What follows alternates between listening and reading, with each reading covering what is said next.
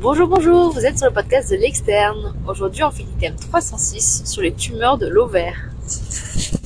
Bonjour, bonjour, c'est Robin qui vous parle. Et aujourd'hui, ah putain, attends, ça enregistre pas. Ça me met, ça me fait pas défiler le son là. Ça, je sais pas là. Purée, mais j'ai- Si en fait c'est bon, ça enregistre. Bon, je sais pas pourquoi le, le temps d'enregistrement ne défile pas sur le sur le sur l'écran, mais ça enregistre bien.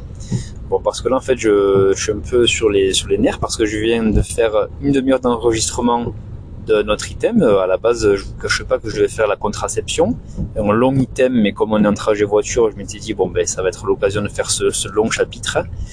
Et au bout d'une demi-heure d'enregistrement, je me suis rendu compte que le micro était éteint et que ça n'avait rien enregistré. Donc j'ai bien la mort. Mais là, comme il me reste euh, à peine 20 minutes euh, de voiture, eh bien je fais un chapitre un peu plus court. Donc sur les tumeurs de l'ovaire. Bref, voilà pour la petite histoire. Donc là, le micro est bien allumé, ça enregistre bien. Donc on est parti pour euh, ce chapitre sur les tumeurs de l'ovaire. Donc c'est de la gynécologie médicale et euh, voilà, on a d'autres euh, collèges en lecture, notamment celui d'oncologie, etc. On va commencer directement par les principaux types de tumeurs primitives bénignes et malignes de l'ovaire. On va voir premièrement des tumeurs fonctionnelles qui sont liées à un euh, dysfonctionnement hormonal, donc notamment les kystes folliculaires en première partie de cycle et les kystes du corps jaune ou les kystes lutéaux en deuxième partie de cycle. Ça, ce sont des tumeurs fonctionnelles, plutôt liées à un dysfonctionnement hormonal. Et ensuite, on va voir les tumeurs de l'ovaire non fonctionnelles. Et donc, ces tumeurs euh, ben, correspondent à des processus prolifératifs euh, bénins ou malins, primitifs ou secondaires, d'aspect soit kystique, soit solide, soit végétant, et dont la croissance n'est pas directement liée à un dysfonctionnement hormonal. Voilà pour, euh, ces tumeurs-là. Donc, euh, dans les tumeurs non fonctionnelles, on va avoir les tumeurs bénignes organiques, donc notamment les kystes qui sont bénins le plus souvent. Après, on peut avoir les tumeurs malignes et les tumeurs frontières de l'ovaire. Voilà pour les différents types de tumeurs non fonctionnelles. Alors, les principaux types histologiques des tumeurs bénignes et malignes. Euh, donc, chez les tumeurs bénignes, on va avoir les kystes fonctionnels, donc ils disparaissent spontanément lors d'un contrôle échographique. Ensuite, après les kystes fonctionnels, on peut avoir les kystes organiques. Donc eux, ils peuvent avoir trois origines, soit une origine épithéliale. Donc là, il s'agit de cystadénomes séreux, des cystadénomes mucineux ou des endométriomes. Voilà, pour les kystes organiques d'origine épithéliale. Pour les kystes organiques d'origine germinale, euh, ça va être les kystes dermoïdes ou le tératome mature. Vous savez, là, c'est euh, une sorte de tumeur où il y a des cheveux, des dents, etc. Très très stylé. Et après, on peut avoir les kystes organiques d'origine stromale. Et donc là, ce sera ce qu'on appelle le fibrothécome. Euh, voilà, TECOM, donc comme la TEC, TEC interne, TEC externe, etc. Donc TH et euh, COME. Voilà. Euh, pour les, donc ça, c'était les tumeurs bénignes. Et après, pour les tumeurs malignes, donc là, ça être euh, les mêmes formes histologiques, mais sous forme maligne, tout simplement. Donc, on aura des tumeurs épithéliales, des tumeurs germinales et des tumeurs stromales. Donc, pour les tumeurs épithéliales, ça représente 90% des tumeurs de l'ovaire.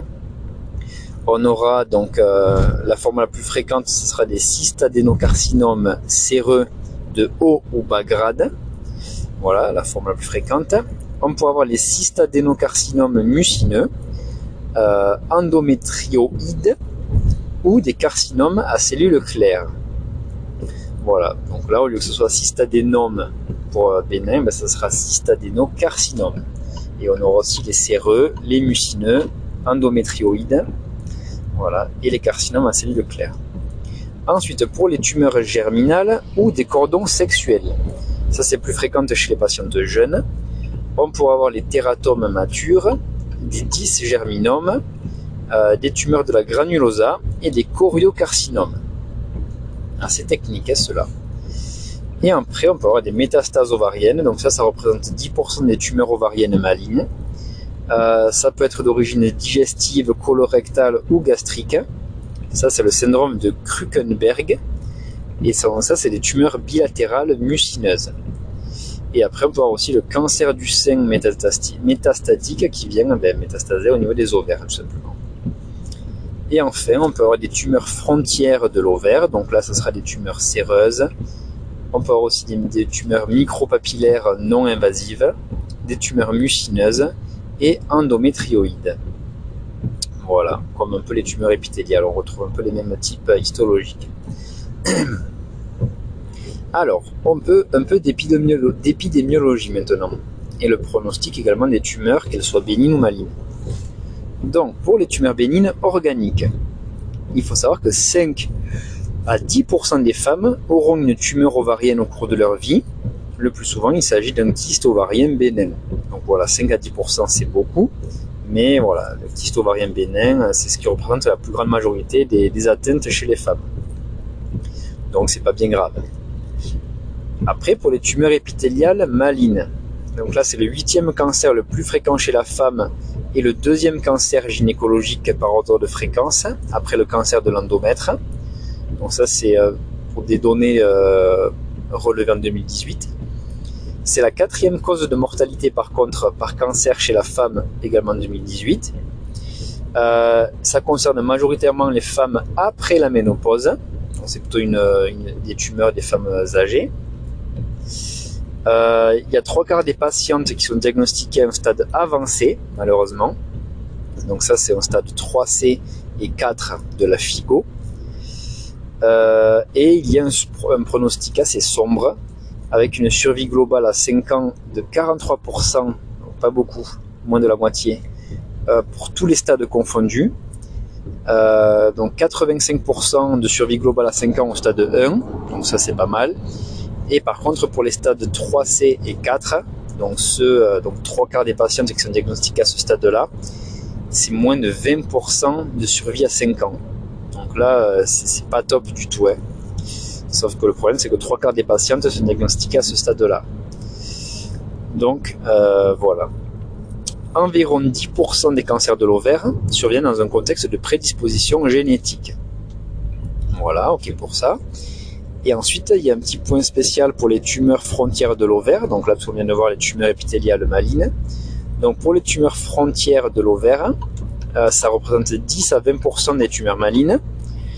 Près d'un tiers des cas surviennent chez une femme de moins de 40 ans, donc c'est un peu plus une pathologie des femmes un peu plus jeunes. Dans la majorité des cas, les TFO, donc tumeurs frontières de l'ovaire, sont découvertes à un stade précoce, donc ça c'est plutôt, euh, c'est plutôt positif. Là, le taux de survie est élevé, avec une survie globale supérieure à 94% à 10 ans, et non pas à 5 ans, donc euh, on est vraiment pas mal du tout et il y a un risque de récidive sous forme invasive qui est assez faible, donc entre 0,5 et 3,8%. Voilà, donc tumeur frontière de l'ovaire, c'est plus euh, friendly, on va dire. Alors, on va faire un peu de physiopathologie maintenant, pour les cancers de l'ovaire. Donc il y a la théorie de la cicatrisation. Donc là, ben, le principe c'est que chaque ovulation crée un traumatisme mineur sous forme d'une rupture au niveau de la surface épithéliale. Et au cours du processus de cicatrisation euh, ben, de l'épithélium de, l'ovaire, hein, des kystes d'inclusion d'épithélium ovarien peuvent se former dans le stroma et être à l'origine d'une prolifération puis de la transformation néoplasique. Voilà, ça c'est la théorie de la cicatrisation liée à chaque ovulation. Après, il y a une hypothèse plus récente donc là, ça va être euh, ben, plutôt l'origine tubaire des cellules néoplasiques par l'envahissement des cellules dysplasiques tubaires de la corticale ovarienne. Euh, voilà. Les études anatomopathologiques de pièces d'annexectomie prophylactique, donc euh, en prévention, ont en effet montré un taux élevé de lésions pré-invasives au niveau du pavillon tubaire. Donc voilà, ce serait plutôt lié à des, lésions euh, au niveau du pavillon tubaire qui viendraient envahir euh, ben, la corticale ovarienne, tout simplement. Après, euh, l'extension du cancer de l'ovaire se fait au gré du flux naturel du liquide péritonéal. Donc là, c'est le passage rapide d'un stade localisé à un stade généralisé à l'ensemble de la cavité péritonéale. C'est pour ça que le pronostic est mauvais. Et euh, ça, ça se fait par euh, drainage lymphatique. donc au niveau pelvien et lombo-aortique. Et plus rarement, on peut avoir une dissémination hématologique, donc euh, dans le poumon, le foie ou le cerveau. Voilà pour l'extension du cancer de l'ovaire. Et donc là, on va parler un peu des formes génétiques du cancer de l'ovaire. Donc, il y aura une mutation des gènes BRCA1 ou 2. Ça, c'est à l'origine de tous les cancers avant l'âge de 60 ans. Et ces cancers seraient de meilleurs pronostics car ils sont plus euh, chimiosensibles que les cancers sporadiques. Donc, bah, si on a une mutation de ces gènes-là, euh, on a plus de chances de mieux s'en sortir. En pratique, une patiente qui présente une mutation du gène BRCA1 a un risque d'environ 40% de développer un cancer épithélial de l'ovaire. Et dans le cas d'une mutation BRCA2, le risque est plus faible, de l'ordre de 10%.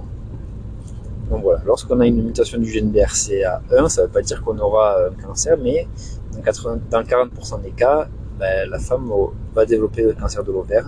Et pour la mutation du gène BRCA2, c'est 10%. Les cancers de l'ovaire peuvent plus rarement s'intégrer dans le syndrome de Lynch, euh, qui se fait de transmission autosomique dominante et qui est dû à une atteinte de gènes appartenant au système MMR. Sa fréquence du syndrome de Lynch varie de 1 pour 1000 à 1 pour 400, donc relativement rare. Il est responsable de 2% des cancers de l'ovaire, 6% des cancers endométriaux et de 1 à 3% des cancers colorectaux. En pratique, une patiente qui présente une mutation constitutionnelle euh, délétère d'un gène MMR a un risque d'environ 10% de développer un cancer de l'ovaire. Euh, voilà, donc ça c'est euh, à peu près comme la mutation BRCA2 pour la mutation du MMR et donc il va générer le syndrome de Lynch. Ok pour euh, bah, toutes ces petites données physiopathologiques. Alors maintenant on va voir les principaux facteurs de risque et les facteurs protecteurs associés au cancer de l'ovaire. Allez, ben, je reprends l'enregistrement à partir de là parce que ben, vous m'avez signalé que le, il se coupait à partir de 12 minutes 30. Donc j'en suis vraiment désolé, je ne sais pas du tout pourquoi ça, fait cette coupure, surtout qu'en plus, euh, bon, personne n'a dû aller jusqu'au bout, mais à la toute fin, les, quelques 30 dernières secondes, et eh bien l'enregistrement a repris comme par magie, alors que bon, j'ai pas mis de, pause ni quoi que ce soit dans l'enregistrement, donc ben, ça a été un bug de la plateforme. Donc voilà, ben, merci de m'avoir signalé. Comme ça, ben, je peux rectifier le, coup. Donc j'ai enlevé toute la partie qui, n'avait pas enregistré et je reprends au calme à la maison cette fois-ci. Donc le son sera un peu meilleur sur la deuxième partie. sur les tumeurs de l'ovaire. Et donc on en était au facteur de risque protecteur, aux facteurs de risque et facteurs protecteurs qui sont associés à ce cancer. On va commencer par les facteurs de risque.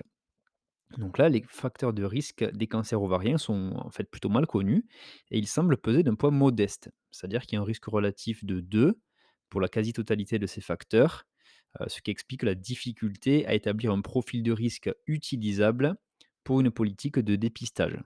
Voilà, donc si on a, euh, si une, patiente a un de ces facteurs de risque, elle a deux fois plus de chances d'avoir un cancer de l'ovaire, ce qui au final n'est pas énorme comparé à certains cancers où le facteur euh, Je pense au tabac, là, il y a un facteur 4, voire facteur 10 pour certains cancers. Donc là, facteur 2, risque relatif 2, c'est pas énorme.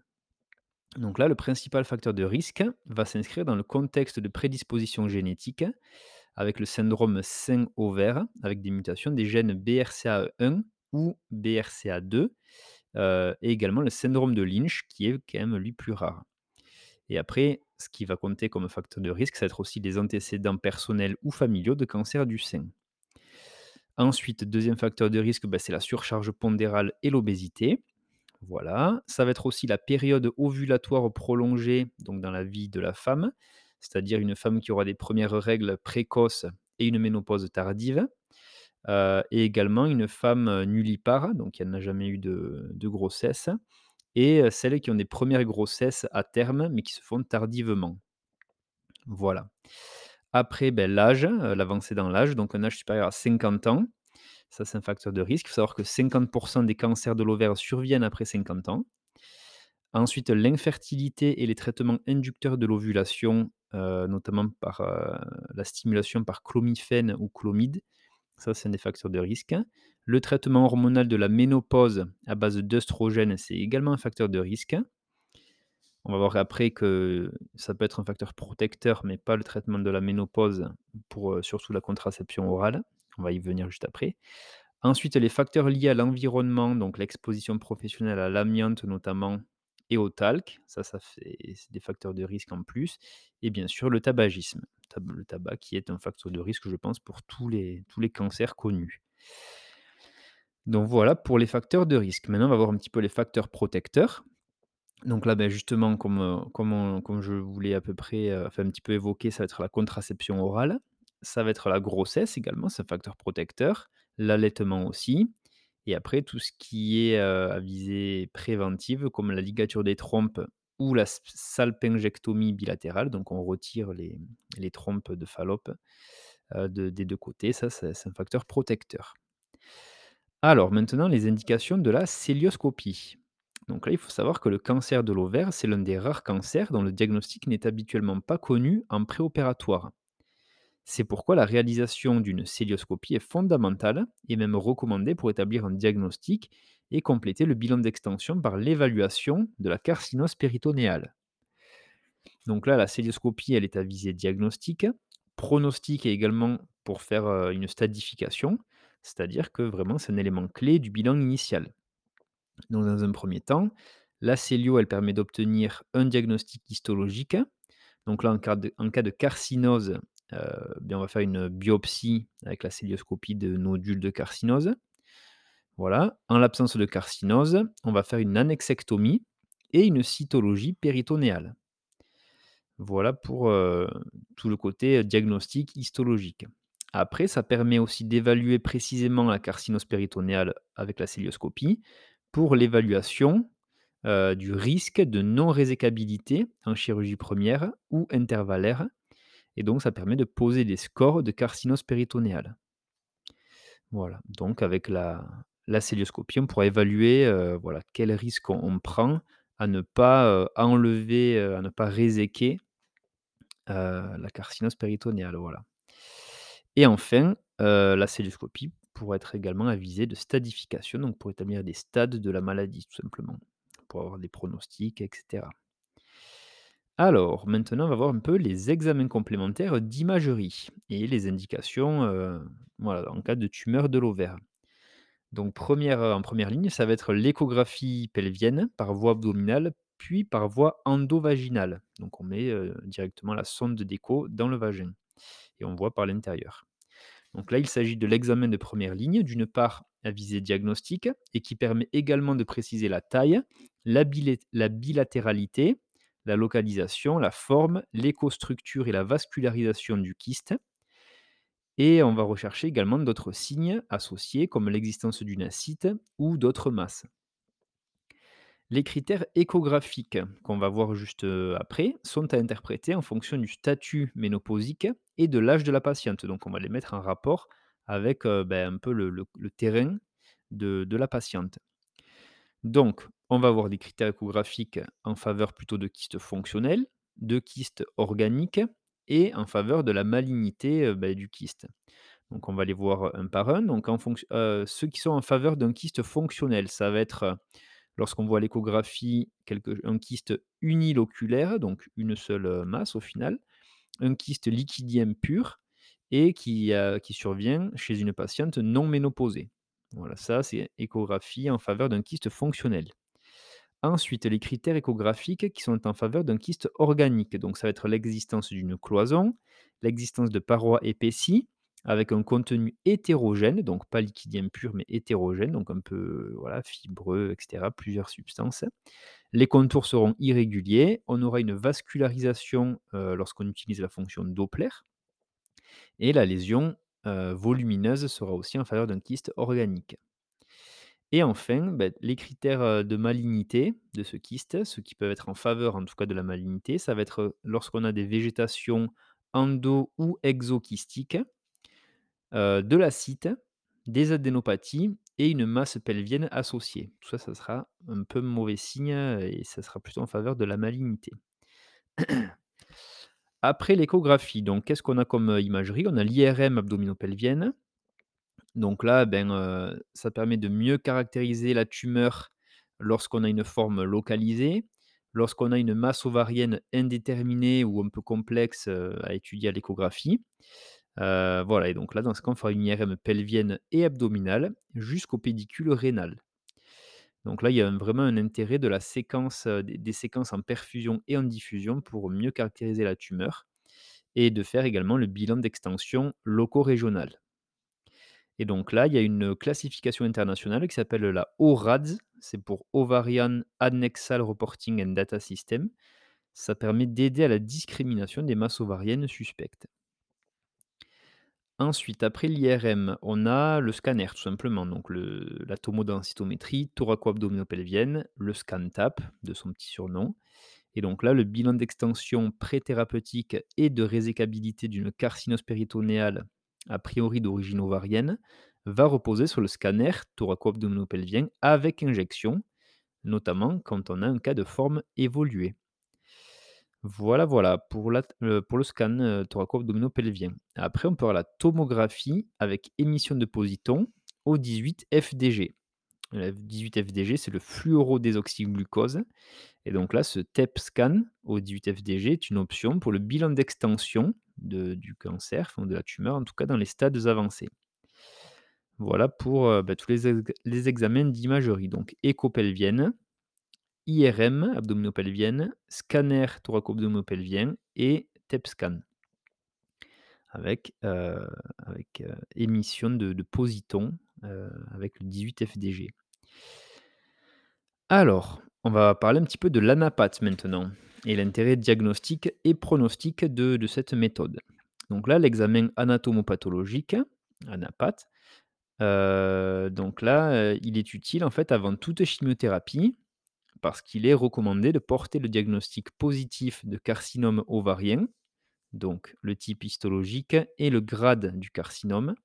Heu, donc ça, on va le porter, ce diagnostic, sur du matériel biopsique et non cytologique. Donc c'est vraiment sur de la biopsie, donc sur du tissu et non pas juste sur des cellules. La réalisation de biopsies avec des prélèvements multiples sur différents sites tumoraux et de bonne taille est recommandée. L'étude microscopique doit préciser le type histologique de la tumeur, selon la classification OMS de 2014. On doit aussi préciser le grade tumoral, la présence éventuelle d'un carcinome séreux tubaire intraépithélial, qui s'appelle le STIC, c'est un acronyme anglais, donc carcinome séreux tubaire intraépithélial. Heu, il faut que ça précise aussi les localisations tumorales, la cytologie péritonéale, le statut ganglionnaire et la classification FIGO avec l'année de la classification. En cas de doute diagnostique sur le type ou le grade histologique du carcinome ovarien, il est recommandé de réaliser une étude immunohistochimique avec un panel optimal d'anticorps. Et en cas de mutation somatique des gènes BRCA, la patiente doit impérativement être orientée vers une consultation d'oncogénétique directement. Allez, maintenant, on va voir un petit peu les principaux marqueurs sériques et leur bon usage dans les tumeurs de l'ovaire. Donc là, en fait, c'est en cas de kyste suspect. Les marqueurs tumoraux demandés vont être les suivants. Donc, en principal, ça va être le CA125, donc qui est spécifique du cancer de l'ovaire. Euh, je vais rechercher ce que ça veut dire CA exactement. Euh, c'est antigène tumoral. Voilà, bon, CA.